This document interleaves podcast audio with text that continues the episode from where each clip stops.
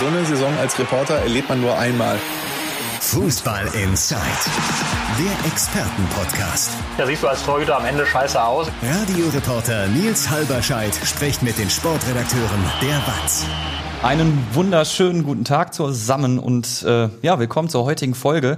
Vor allem im Ruhrgebiet spielen wieder Fußball und schon haben wir all das, was uns als Fußballromantiker gefällt, als, als, als Fußballliebhaber, Euphorie und Enttäuschung, Freud und Leid, können wir heute tatsächlich schon wieder drüber reden. Auf der einen Seite habe ich hier heute Schalke-Reporter Robin Haag bei mir. Hi Robin. Hi. Und äh, wir können über die Vorfreude der knappen Anhänger reden. Erstes Pflichtspiel der Saison im DFB-Pokal. Schauen wir uns heute genau an. Und auf der anderen Seite, ja, du bist im Prinzip die arme Sau heute, die nochmal analysieren darf. RWE-Experte Justus Heinisch. Wir reden nochmal über das, was da an der Hafenstraße passiert ist. Ähm, da kommt Essen zurück in den Profifußball. Erstes Drittliga-Pflichtspiel. Ja, und dann äh, sagt Elversberg direkt mal, ja, kommt, muss man nicht schönreden, ne? das hat eine miese Packung gegeben gegen den Mitaufsteiger. Darüber werden wir heute auch reden und vor allen Dingen reden wir jetzt vorab erstmal darüber, dass das ja für uns drei eine Jungfernfahrt wird. Wir haben schon Podcasts aufgezeichnet, Robin, du und ich zumindest. Da saßen wir da, wo wir hingehören, in dunklen Kammern, nur mit unseren Mikros und Kopfhörern auf. Heute sitzen wir im Studio, Vodcast. Ähm, ist das für dich auch? Was erwartet ihr so? Was, worauf müssen wir achten, damit unsere Hörer das auch gut finden? Äh, gerade sitzen haben genau, wir gerade schon. Auf die Haltung auf jeden Fall. Auf deine Frisur sitzt. Meine Frisur sagen, sitzt. Ja. Ich habe extra ganz besonders viel Gel heute reingeschmiert. Ähm, also falls wir mal krumm sitzen oder so, das ist, das ist bei Redakteuren so. Ähm, verzeiht es uns und ähm, ja, meldet euch nach der Folge gerne mit äh, Benimmtipps, falls wir irgendwie jetzt, wo wir vor der Kamera sitzen, nicht den besten Eindruck machen. Und falls ihr euch wundert, warum sieht dieser Mann hier wie ein Zombie aus? Äh, ich komme gerade frisch aus der Elternzeit und äh, bei mir ist noch so ein bisschen ähm, redaktioneller Alltag wieder zwischen Windeln und Babygeschrei und kurzen Nächten sehr unterhaltsam und äh, das hat die Maske auch nicht hinbekommen. Da macht man dann ab einem bestimmten Punkt einfach nichts mehr. Äh, bevor wir reinstarten, inhaltlich vielleicht kurz nochmal der Hinweis, ähm, damit ihr auch keine Fußball in Zeitfolge mehr verpasst. Abonniert uns am besten da, wo ihr halt Podcasts hört und dann habt ihr die frische Folge immer direkt bei eurem Podcast-Anbieter liegen und könnt, wir zeichnen ja immer donnerstags auf, äh, direkt reinklicken. Und normalerweise ist es ja so, Jungs, wir reden eigentlich erst über die äh, höherklassige Mannschaft und arbeiten uns dann sozusagen die Ligen runter. Der Drittliga-Auftakt von Essen liegt allerdings in der Vergangenheit, ähm, Justus, und deshalb starten wir mit RWE. Äh, lass mich ganz offen reingehen, bevor wir ein bisschen tiefergehend analysieren, was da, was da wirklich falsch gelaufen ist. War das eine Nummer, Justus, die ansatzweise erwartbar war, da so unter die Räder zu geraten? Weil ich habe aus Essen, und ich sehe das ja aus der Distanz so ein bisschen, viel Euphorie mitbekommen in den letzten Wochen. Das stimmt, die Euphorie war riesig im Verein und im Umfeld. Ich weiß noch, als ich am Samstag zum Stadion gelaufen bin, die Fans, das Wetter war toll, die Fans haben ihre Bierchen getrunken, haben angestoßen, haben sich wirklich auf den Tag gefreut, den sie so lange herbeigesehnt hatten. Das war das erste Profifußballspiel seit, seit vielen, vielen Jahren und dann sind sie nach wenigen Minuten in Rückstand geraten. Das war schon so nicht zu erwarten. Und nach 28 Minuten stand es 1 zu 4. Ähm, da haben wir uns auch auf der Pressetribüne alle mal angeguckt und äh, ja, ungläubige Blicke zugeworfen. Also damit hatte keiner gerechnet. Man wusste, dass Elversberg stark ist. Die haben einen super Kader und ähm, ja, war zu erwarten, dass die auch durchaus ein schwerer Auftaktgegner mhm. Aber dass es dann 1 zu 5 ausgeht, nee, damit hat eigentlich keiner gerechnet. Das ist halt wirklich, wenn du da mal 1 zu 0 verlierst oder 2 zu 1, alles cool, glaube ich. Und äh, da hätte dann auch niemand mit dem Kopf geschüttelt, spielst gegen Mitaufsteiger. Woran hat's gelegen in deinen Augen gegen Elversberg? Ich meine, zu Beginn hattest du das Gefühl, Essen kommt da raus und macht Attacke, Attacke, Attacke. Der Kollege Martin Herms äh, sagte neulich am Telefon zu mir, die machen da einen auf Liverpool, so, ne, also so wirklich Angriffsfußball. Was ist schiefgelaufen? Das ist die große Frage. Also Rot-Weiß Essen hat ja seit dieser Saison einen neuen Trainer, Christoph Dabrowski, und er hat auch angekündigt, er möchte intensiven Fußball spielen lassen. Der Pressekonferenz vor dem Spiel sagte er, er möchte die Fans auf die Seite ziehen mhm. und an der Hafenstraße erwarten sie emotionalen Fußball, sie erwarten Leidenschaft, die Fans und ähm, es war ja, emotional war's. Stimmt. Nein, also sie erwarten diese Art von Fußball, die Fans und ähm, dementsprechend ja, mh, sind sie da ein bisschen ins offene Messer gelaufen, muss man ganz klar so sagen. Ähm, ja, war nicht zu erwarten so und die Spielweise war eine Überraschung, dass es dann so deutlich war und die Mannschaft auch teilweise so offen hinten stand. Da gab's äh, verschiedene Bezeichnungen. Debakel wurde häufig geschrieben, Fehlerfestival.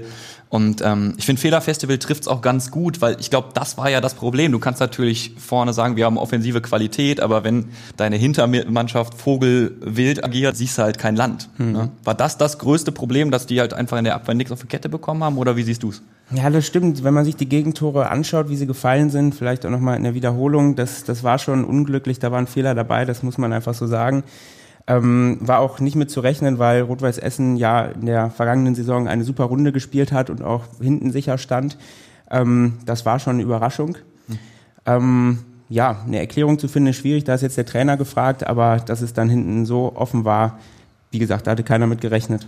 Wie sehen denn die Erklärungsversuche bis jetzt aus? Also Gebrauchter Tag? Ja, gebrauchter Tag auf der einen Seite, das stimmt. Aber ansonsten, wenn man mit den Verantwortlichen spricht, äh, sagen sie schon deutlich, dass man sich so nicht präsentieren darf. Also mhm. es wird auch gar nicht erst versucht, das schön zu reden. Ähm, es wird, an, wird und wurde analysiert und ähm, ja, schauen wir mal, wie das beim nächsten Spiel aussieht. Wenn wir uns die Männer auf dem Platz mal genauer anschauen, so schwer das ist, wenn man so ein Ergebnis halt am Ende sieht, wer hat denn bei dieser herben Klatsche überzeugt und wo hast du gesagt, da war die größte Baustelle, wenn man das individuell festmachen will. Ja, Baustelle, wie gesagt, wenn du fünf Gegentore zu Hause kassierst im ersten Spiel, dann muss man leider sagen, die Defensive, die hat nicht funktioniert, das ist, denke ich, klar. Ähm, in der Abwehr spielten Daniel Heber und äh, Felix Bastians, links spielte Felix Herzenbruch, rechts Sandro Plechati. Ähm, ist die Frage, ob der Trainer zum nächsten Spiel auch ändern wird, äh, die, die, die Verteidigung, wie sie starten in die Partie. Hm. Ähm, da drückt sicherlich der Schuh der, den Torwart Jakob Golz, ihn trifft meiner Meinung nach keine Schuld. Er hat ein paar Mal super reagiert. Ich habe da eine Szene im Kopf in der ersten Halbzeit, wo er im 1 gegen 1 stark parierte. In der zweiten Halbzeit, kurz vor dem Abpfiff, ich glaube, es lief schon die 90. Minute, hat er eine ganz starke Doppelparade gezeigt. Also ähm, ja, Golz trifft da auf gar keinen Fall eine, gar keinen Fall eine Schuld. Ähm, vorne drin hat mich ähm, Ron Berlinski überzeugt. Er hat schon angekündigt, er ist ein Malocher. Er steht genau für diesen emotionalen Fußball. Ja. Und ähm, ja, diesen Worten hat er letztendlich auch Taten folgen lassen. Ähm, er hatte den Elfmeter rausgeholt, als es 0 zu 1 stand und er lief danach zur Tribüne und hat lautstark gejubelt und seinen ja, Frust rausgeschrien. Kam gut an bei den Fans. Der Elfmeter ging dann nicht rein. Aber Berlinski hatte dann kurze Zeit später das 1 zu 2 geschossen und auch da seine ganze Emotionen rausgeschrien. Er musste nur leider nach 36 Minuten verletzt runter. Wollte gerade sagen, mhm. das kommt ja dann an so einem Tag wirklich noch on top und dann kannst du wirklich von einem gebrauchten Tag sprechen. Du hast halt, du hast halt äh, dieses Ergebnis, ja. das an sich schon schlimm genug wäre. Und dann hast du auch noch Berlinski, der sagt, ich glaube, es geht nicht mehr. Wie sieht's mit ihm aus? Steht er gegen Duisburg wieder auf dem Platz? Das ist noch offen. Also er hat sich an der Schulter verletzt. Ähm, der Verein hofft, dass er gegen den MSV mitspielen kann, aber es sind ja auch noch ein paar Tage mhm. und es gibt ja jetzt noch keine offizielle Stellungnahme, ob es reicht oder ob es nicht reichen wird. Jetzt haben die Spieler und auch Verantwortliche von Essen nach dem Spiel gesagt, mega stark von den Fans an der Hafenstraße, dass es mhm. keine negativen äh, Reaktionen gab, sondern dass äh, man sich eher schon auf das anstehende Duisburg-Spiel eingeschworen hat. Also wirklich, wirklich eine starke Reaktion der Fans. Trotzdem, die Euphorie rund um die Hafenstraße war riesengroß mhm. vor diesem Drittliga-Auftakt. Was hat das mit der, mit der, mit der Euphorie, mit der Stimmung gemacht? Hat es einen Dämpfer gegeben oder sagt sich ganz Essen, pff, uns doch egal, Duisburg kann kommen oder wir fahren mhm. nach Duisburg und dann sollen die kommen? Nein, die Reaktion der Fans war stark. Also die, von der Westtribüne gab es ja auch Aufmunterungen nach der Partie. Es war wirklich eine super Reaktion und äh, die Fans haben genau das gezeigt, was die Verantwortlichen um Trainer Dabrowski, Manager Jörn Nowak und ähm, Vorstandsboss äh, Markus Ulich auch immer gesagt hatten, es geht nur gemeinsam ja. und wir müssen jetzt zusammen durch und wir haben jetzt den Aufstieg geschafft, den großen Schritt und jetzt ähm, ziehen wir das Ding weiter gemeinsam durch und das haben die Fans super vorgelebt. Also ähm, ja, Euphorie, klar war das ein Dämpfer, aber es ist jetzt nicht so, dass es direkt eine Wende um 180 Grad gab und direkt alles schwarz gesehen wird. Das auf gar keinen Fall. Da, da wird wahrscheinlich jetzt keiner hingegangen sein, der eigentlich geplant hatte, nach Duisburg zu fahren und hat gesagt, wenn wir hier kannst du meine Karte zurückhaben. Also natürlich Duisburg, das Derby nächste Woche ist ein Highlight. Da freuen sich alle drauf. Die Gästekarten waren nach wenigen Minuten vergriffen ja. und nein, also auch dieses 1 zu 5 macht da keinen Unterschied, da fiebert die ganze Fanszene drauf hin, das ist ja, ist ja klar. Für beide Vereine gibt es ja jetzt eine freie Woche, auch der MSV Duisburg ist nicht im DFB-Pokal dabei. Die äh, werden unter anderem ein Testspiel machen. Mhm. Ähm, wie sieht's bei Essen aus? Was macht der Verein? Essen, äh, die Mannschaft, die ist ins Trainingslager gefahren nach Schweden, das war von langer Hand geplant, mhm. ähm, als Teambuilding-Maßnahme und sie kehren jetzt am Freitag zurück. Samstag steht ein Testspiel an beim Essener Oberligisten Schonnebeck. Und ja, dann geht's quasi los dann mit der Vorbereitung aufs Derby in Duisburg und ja, klar, da liegt dann der komplette Fokus drauf. Lass uns da kurz drauf schauen. Ich glaube, ähm, wir sind uns alle einig und ihr werdet uns auch zustimmen. MSV Duisburg gegen Rot-Weiß Essen. Vielleicht würden einige sagen, gehört in die erste Liga, aber es findet jetzt halt in der dritten Liga statt und das ist ein Spiel für Fußballromantiker, für Nostalgiker. Äh, dementsprechend sieht's auch ähm, bei, beim MSV Duisburg aus. Da sind auch schon sehr viele Karten weg, wo das Stadion zuletzt in der letzten Saison auch durch wirklich schlechte bis durchwachsene sportliche Leistung immer leerer geworden ist. Äh, sagen sich offensichtlich auch die Duisburg-Fans, hey, wir wollen den Laden voll machen, wir wollen hier so eine richtige Hexenkesselstimmung aufkommen lassen. Du hast gerade schon gesagt, die Essener Karten waren im Prinzip auch mit einem Fingerschnipp mhm. weg.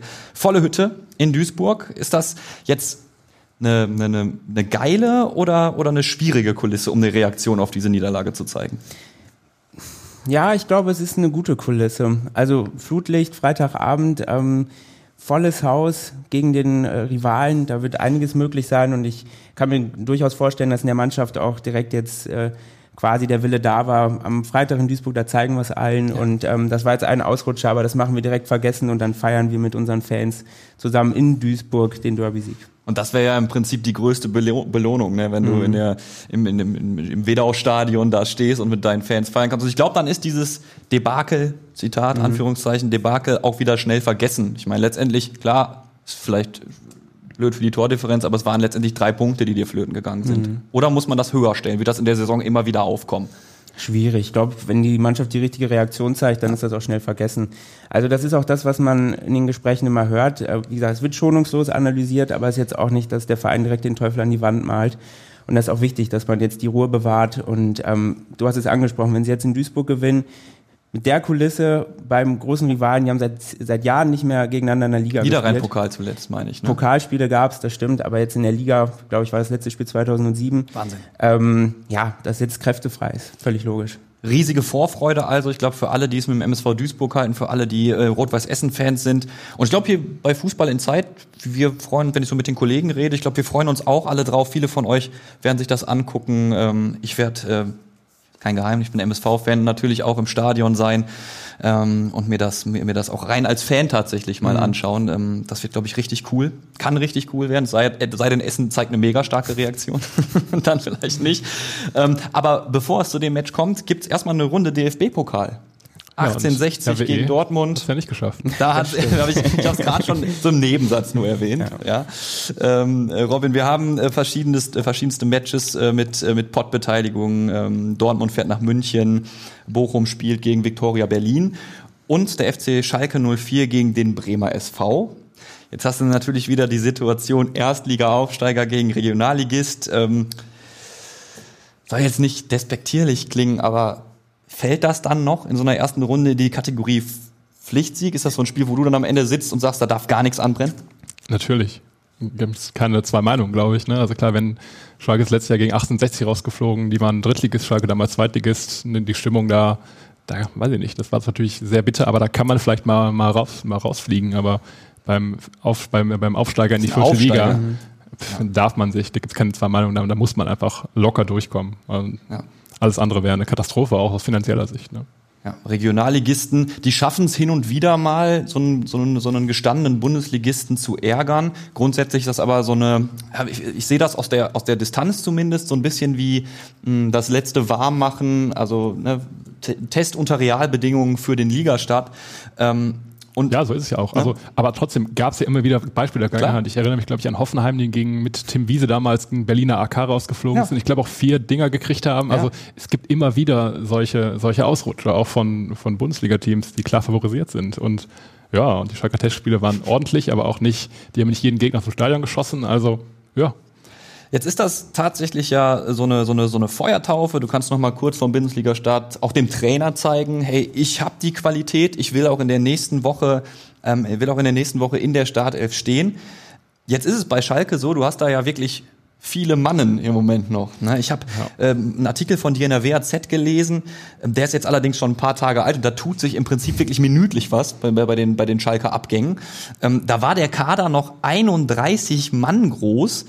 Ähm, erste Frage. Von diesen 31 Mann, kann sich da jetzt gegen Bremen wohl noch jemand für den Bundesliga-Start empfehlen oder ist da schon mehr oder weniger alles in Stein gemeißelt?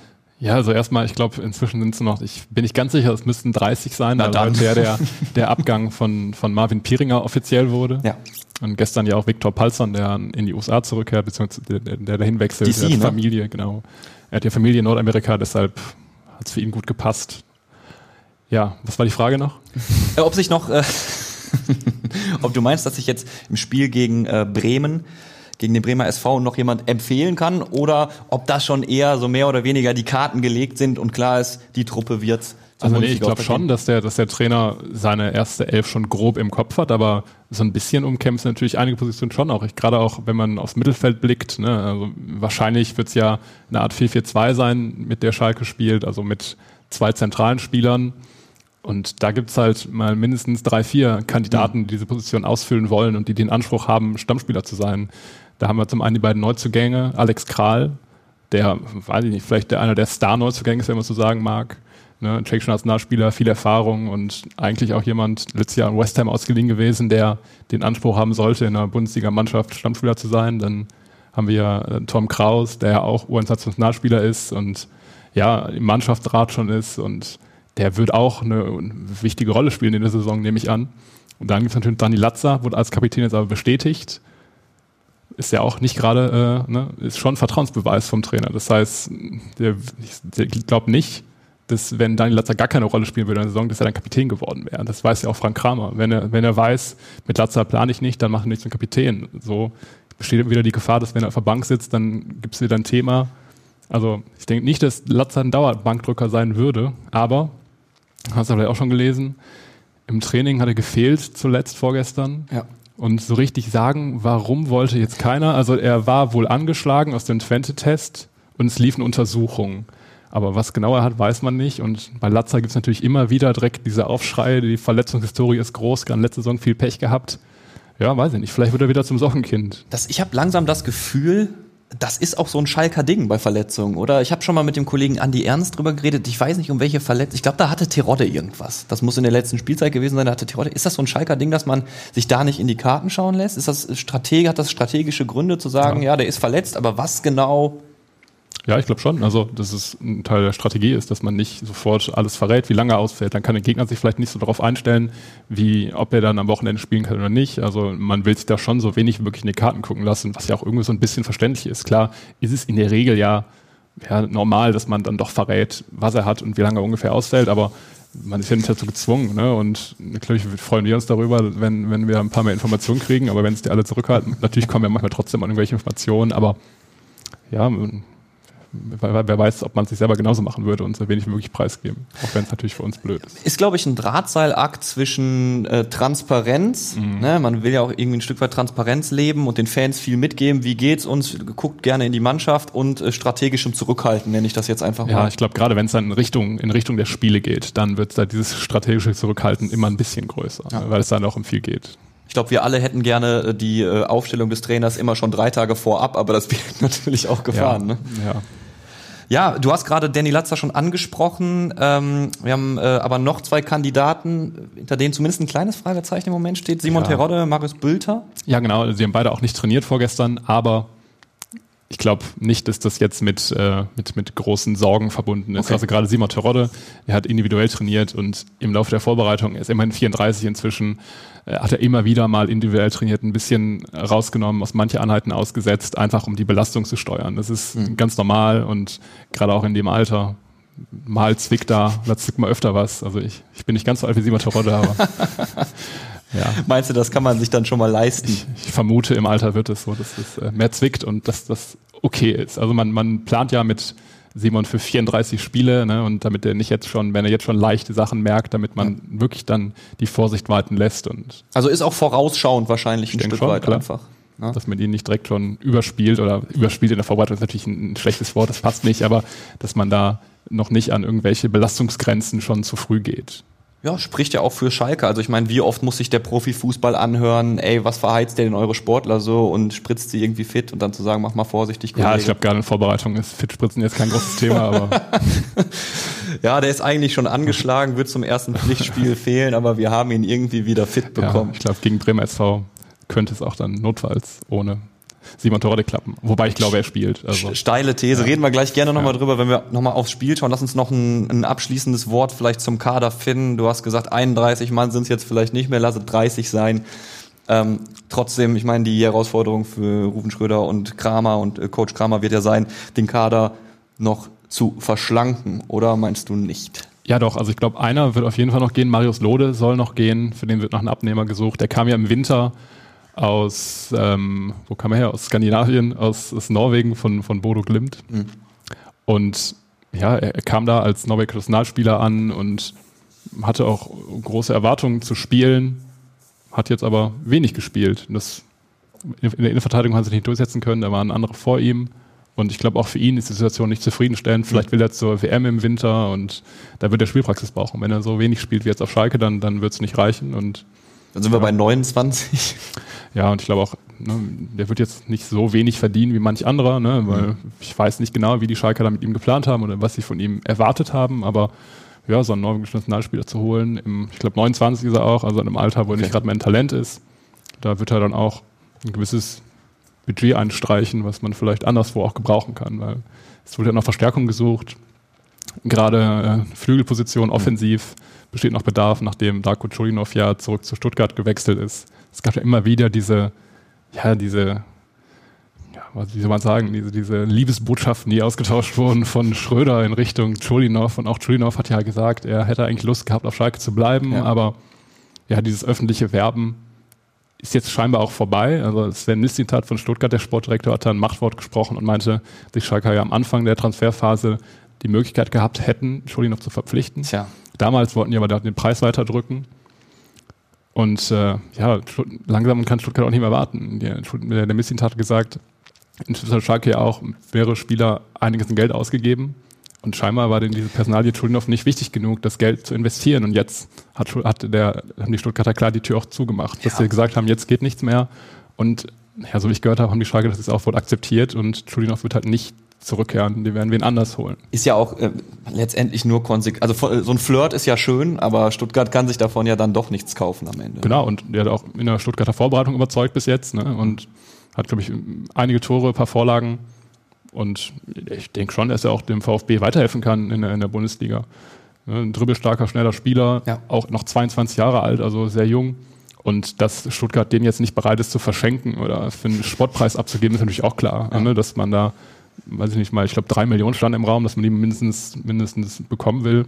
Ich fand, das war auch ein recht fairer Preis und ja, ja, so groß war die Liebe dann äh, von Rufen Schröder doch nicht, offensichtlich doch nicht. Ne? Aber ich, ich, fand auch, es war ein guter Typ. Ich hatte mal ein Interview mal getroffen. Ja.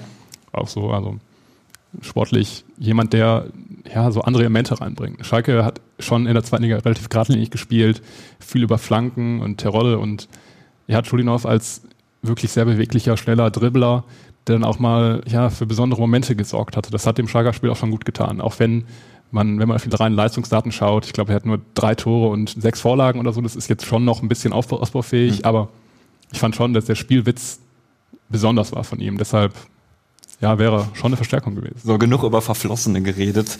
Lass uns, ähm, lass uns äh, nach vorne schauen ähm, auf das DFB-Pokalspiel am Sonntag. Ähm, in Oldenburg, ja, in nicht Oldenburg, in Bremen ja. tatsächlich, äh, weil das Stadion vom Bremer SV einfach nicht passt, oder wie? Ja, ganz genau. Die haben ein ganz kleines Stadion. Und ich, letztes Jahr haben, hat der Bremer SV in der ersten Runde gegen FC Bayern gespielt, also zwei Toplose in Folge. So viel Glück muss man erstmal haben. Schlecht. Hat aber eine äh, ordentliche da aber, Genau, die ne? haben damals im, im Weserstadion gespielt. Ich glaube, wegen Corona-Bedingungen durften 20.000 rein. Mhm. Jetzt haben sie halt für den, ich glaube, Maschwegstadion heißt das in Oldenburg, 15.000 passen da rein. Ich denke, es könnte voll werden. Ja für so eine, für so eine, ich, ich weiß jetzt nicht, hat der Bremer SV eine große Fangemeinschaft oder wird das da Königsblau? Es wird schon Königsblau, ja, bin ich ziemlich sicher. Ich glaube, wenn man in Bremen wohnt, ist man eher Fan vom SV Werder. Ja, liegt nah. Schauen wir drauf, was vielleicht ähm, am Sonntag die gestandenen und neuen Schalker gegen den Bremer SV schon zeigen können. Wir sind uns ja einig gewesen, das ist auch nochmal eine, eine Angelegenheit, ein Spiel, bei dem man auch dem Trainer vielleicht nochmal zeigen kann, äh, was er von mir zu erwarten hat als Spieler. Ähm, und äh, Königtransfer habe ich ähm, häufig äh, rund um die Person Alex Kral mhm. gelesen. Ähm, ihr ähm, müsst euch jetzt nicht wundern, das ist nicht der, der hier immer bei Fußball in Zeit schon gesessen hat. Das ist der Kollege Andi Ernst. Die haben nur die gleiche Frisur, die beiden. Ich glaube, Alex Kral ist ein bisschen fitter, was Fußball angeht. Äh, Königstransfer ist das, äh, ist das äh, eine, eine berechtigte Bezeichnung? Ist er das so im, man- im klassischen Sinne? Man wird sehen, ne? Also was er, was er leisten kann. Ich habe es ja gerade schon angesprochen, auf der im zentralen Mittelfeld auf der 6 sind die Positionen schon umkämpft. Gerade habe ich Florian Flick noch nicht nennen können. Den gibt's auch noch. Ne? U21-Nationalspieler immerhin auch. Also der wird auch Lust haben, Fußball zu spielen, äh, regelmäßig in der Bundesliga. Und was gerade leisten kann, also er ist schon eigentlich ein klassischer Sechser, muss man so klar sagen. Hat Stärken in der Balleroberung, ist physisch stark, treibt den Ball auch gerne nach vorne. Ja, aber ist, ist jetzt kein klassischer Kreativspieler. Also wenn es dann nach vorne geht, hat er schon noch ein paar Schwächen. Also er ist jetzt niemand, der, den, der weiß, wie kreativ ist und die finalen Pässe in den 16er reinzwirbelt, sondern er ist, ja, äh, einfaches Passspiel ist so seins, wenn ich es richtig in Erfahrung gebracht habe. Aber wenn man in seine Vita schaut, er ist ja schon, ne, hat seit Ewigkeiten tschechischer Nationalspieler, hat Spartak Moskau immer gespielt, Spartak Spartak hat auch viel Geld für ihn bezahlt. In Tschechien hat er vorher überzeugt. Letztes Jahr war in West Ham ausgeliehen, hat er nicht so viel gespielt, aber immerhin, ja, er ist ein Spieler mit, mit einem gewissen Profil. Und dass man ihn dann Schön da auch formuliert. aufgrund dieser, dieser Sonderregelung in, wegen des Ukraine-Kriegs verpflichten konnte, ist irgendwo ja dann auch vielleicht ein Stil für Schalke, ne? weil wenig, wenig Risiko und hast einen Spieler, der auf jeden Fall einen Mehrwert bringen kann für deine Mannschaft. Ja. Dann hast du nach vorne gegen den Bremer SV, ich habe das so verstanden, dass äh, Sebastian Polter und Terodde dann auch gerne mal zusammen Ja. attackieren dürfen. Ja. Wird das jetzt dann so ein Ding sein, wenn Terodde, ja, kleines Fragezeichen haben wir vorhin Ja. schon angesprochen, wenn Terodde Spieler, wird das dann ja wahrscheinlich im ersten Pflichtspiel auch direkt mal ausprobiert? Und ist das so sinnvoll? Also es wurde ja in der Vorbereitung häufiger ausprobiert, auch im Test gegen Twente standen beide zusammen in der Startelf, wenn ich mich nicht irre. Und normal denkt man ja beide ne, über 1,90 groß, eher so Brechertypen. Ja, ich will die nicht zu nahe treten, aber es gibt schnellere und technisch stärkere Spieler als die beiden. Das sind jetzt ne, mehr so die Abnehmer und ein Kontakt, Ja. zack, drin. Das Ja. ist ja Simon Terodde. Und Polter ist ja ähnlich, klar. Die können Bälle auch gut festmachen, ne? also im Zweikampf gut können Bälle behaupten. Aber ob die dann wirklich harmonieren oder sich nicht zu ähnlich sind, das wird ja auch jetzt auf Schalke und in der, im Umfeld schon diskutiert. Ich würde sagen, man muss es einfach sehen, wie es Ja. sich in den Spielen entwickelt. Wenn es gut läuft, wie wird das denn funktionieren? Der eine Hühne macht den Ball fest und legt auf den anderen ab oder oder oder oder wie ich ist glaube, das Frank Kramer hatte mal gesagt, äh, Terodde sein Schleicher und Polter mehr die Abrissbirne. Also Polter haut sich halt wirklich in jeden Mann, in jeden Zweikampf rein und Terodde ist halt wirklich ein Meister darin, im 16er zu lauern. Er steht dann immer richtig, so ein bisschen Gerd Müller-Style. Ne? Also, dass er dann in, zur richtigen Zeit am richtigen Ort ist, wenn die Bälle, da, der weiß halt, wo die Bälle runterfallen oder Ja. wo er stehen muss für den zweiten Ball. Das kann Terodde halt wirklich überragend gut. So hat er die meisten Tore geschossen. Im 16er, zack, erster Kontakt und das, das kann er halt. So könnte es ja gehen. Ne? Also, wenn Polter da die Kopfball-Zweikämpfe gewinnt und dann weiß Terodde in der Theorie vielleicht, wo der Ball runterfällt und dann schiebt dann rein. Also so ist vielleicht die Überlegung von Herrn Hättest Kramer. du, hättest du zwei wertvolle Werkzeuge in der Box, wenn das so aufgehen Ja, würde. klar. Aber du sagst, das muss ich halt einfach zeigen. Genau. Also ich fand schon auch, dass, äh, dass Terodde letztes Jahr gut mit, mit Marius Bülter, Bülter, funktioniert hatte. Und ich denke auch, auch wenn jetzt wenig über ihn gesprochen wird und er vielleicht, wenn man sieht, äh, mit dem Polter-Transfer, dass er einer der Verlierer sein könnte der Vorbereitung, ne, weil jetzt deutet schon wirklich alles darauf hin, dass Polter und Terodde zusammen spielen, denke ich schon, dass Bülter auch ein Element sein könnte, was dem Schlagerspiel gut tut, ne? dass, dass man War vielleicht er, sehen ja. wird, ja, weil er halt auch, der ist ja auch groß und kann auch im Kopfball mal gewinnen, aber er hat halt viel die Laufwege von, von ja, Marius Bülter gefallen mir meistens ganz gut. Er, er läuft viel, macht die Wege, die Terodde dann auch zugute kamen. Das hat ganz gut gepasst. Mal gucken, wie es hier mit Polter ist. Sind wir gespannt drauf. Ähm, beim Bremer SV war es ja so, du hast ja schon angesprochen, die hatten Losglück jetzt in den vergangenen zwei Jahren, hat das Los Schalke 04 für große Freude gesorgt. Ähm, ein Innenverteidiger ist selbst Schalke-Fan, hat er gesagt, äh, und ähm, meinte, für ihn seien die Knappen einfach nur ein Traum los. Ähm, mit welcher Stimmung reist denn jetzt die Schalke-Anhängerschaft und auch die Mannschaft selbst nach Oldenburg, wo das Spiel dann stattfindet. Ist da diese, also nimmt die Schalke, ich kann mir vorstellen, die Euphorie bei Schalke, ähnlich wie es halt zum Auftakt an der Hafenstraße war, ich meine, die sind wieder erstklassig, oder? Ja, also ich sag mal, die spielen, seit- wann war das letzte Pflichtspiel? Im, Im Mai, drei Monate Pause, erstes Pflichtspiel. Das Wetter wird auch gut sein, ne? Sonntags mittags. äh, Hammer. Man hat alle am frei. Hier werden auch wieder tausende Schalker hinreisen und das eine oder andere Felddienst trinken auf dem Weg. Und die werden auch glückselig sein. War das hier Schalke ein dann- Placement gerade? Die werden ein Bier, äh, wahrscheinlich Ja. verschiedene Pilzbiere Genau. trinken auf dem Weg Möglich, dorthin. ja. Möglicherweise, eventuell.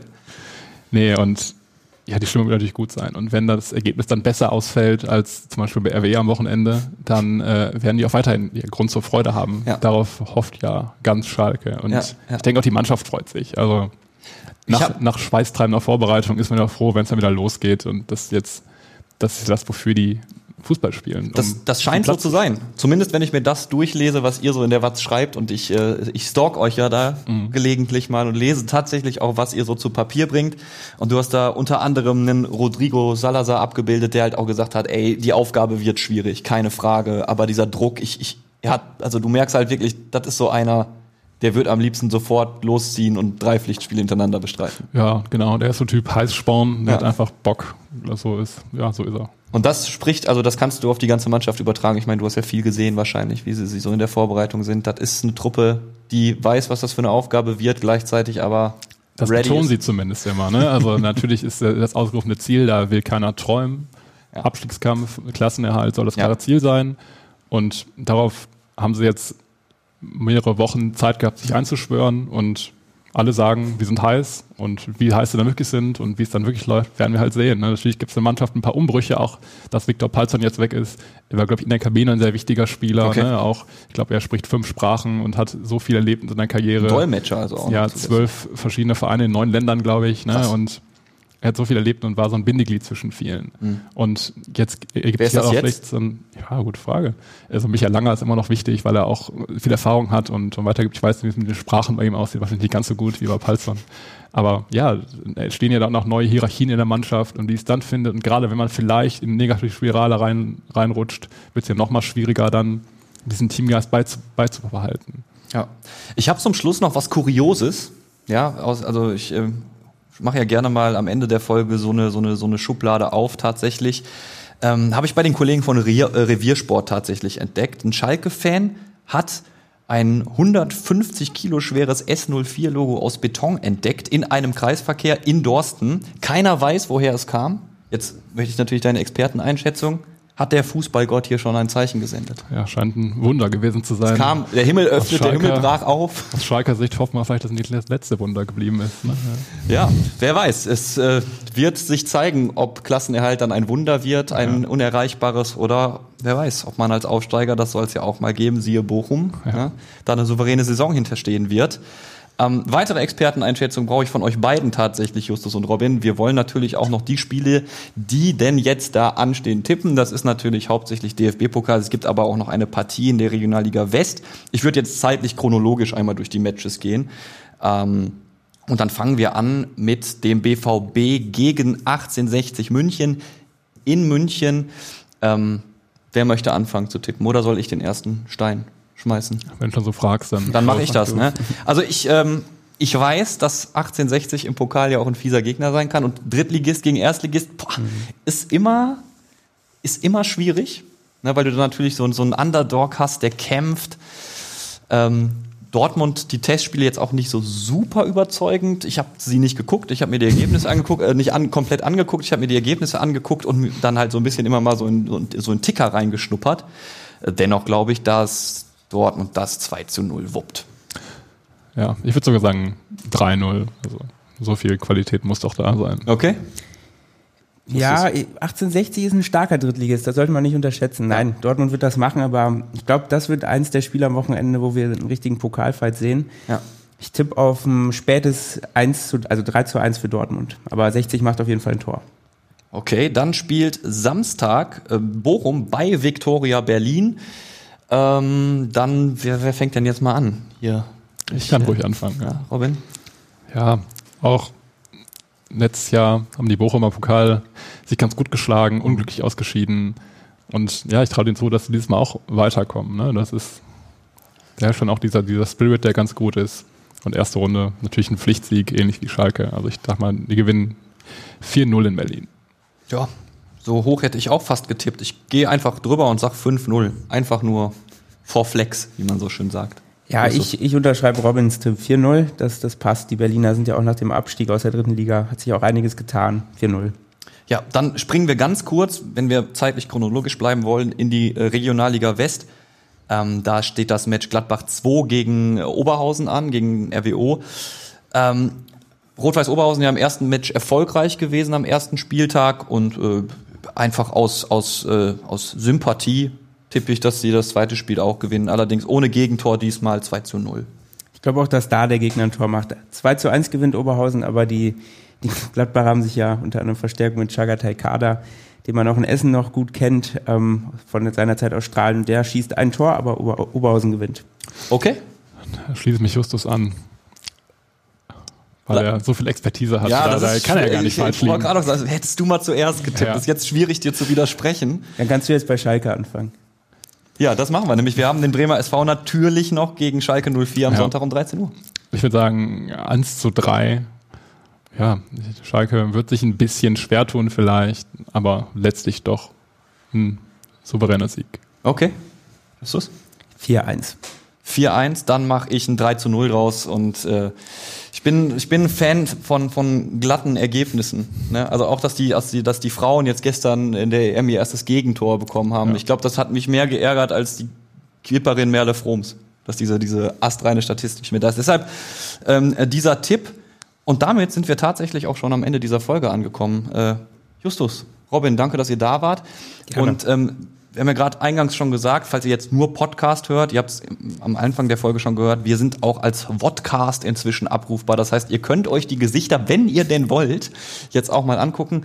Ähm, ich fand, wir saßen ja hier am Anfang und waren so, ah, hier überall Kameras und da ist noch so ein Monitor, wo man sich selbst sehen kann. So im Gespräch vergisst man so ein bisschen, dass hier die Kameras stehen. Also ich weiß jetzt nicht, ihr werdet ja am ehesten sehen, ob wir irgendwas Komisches gemacht haben. Aber ich Wahrscheinlich hatte- vergisst man aber auch gerade sitzen zu wollen. ja, ich glaube, ich bin auch teilweise ein bisschen eingesackt, aber ist nicht schlimm. Wir geloben Besserung, falls das so war. Ähm, ich hatte Spaß. Podcast können wir gerne wieder machen, Jungs. Ja, gern. Hat Spaß gemacht.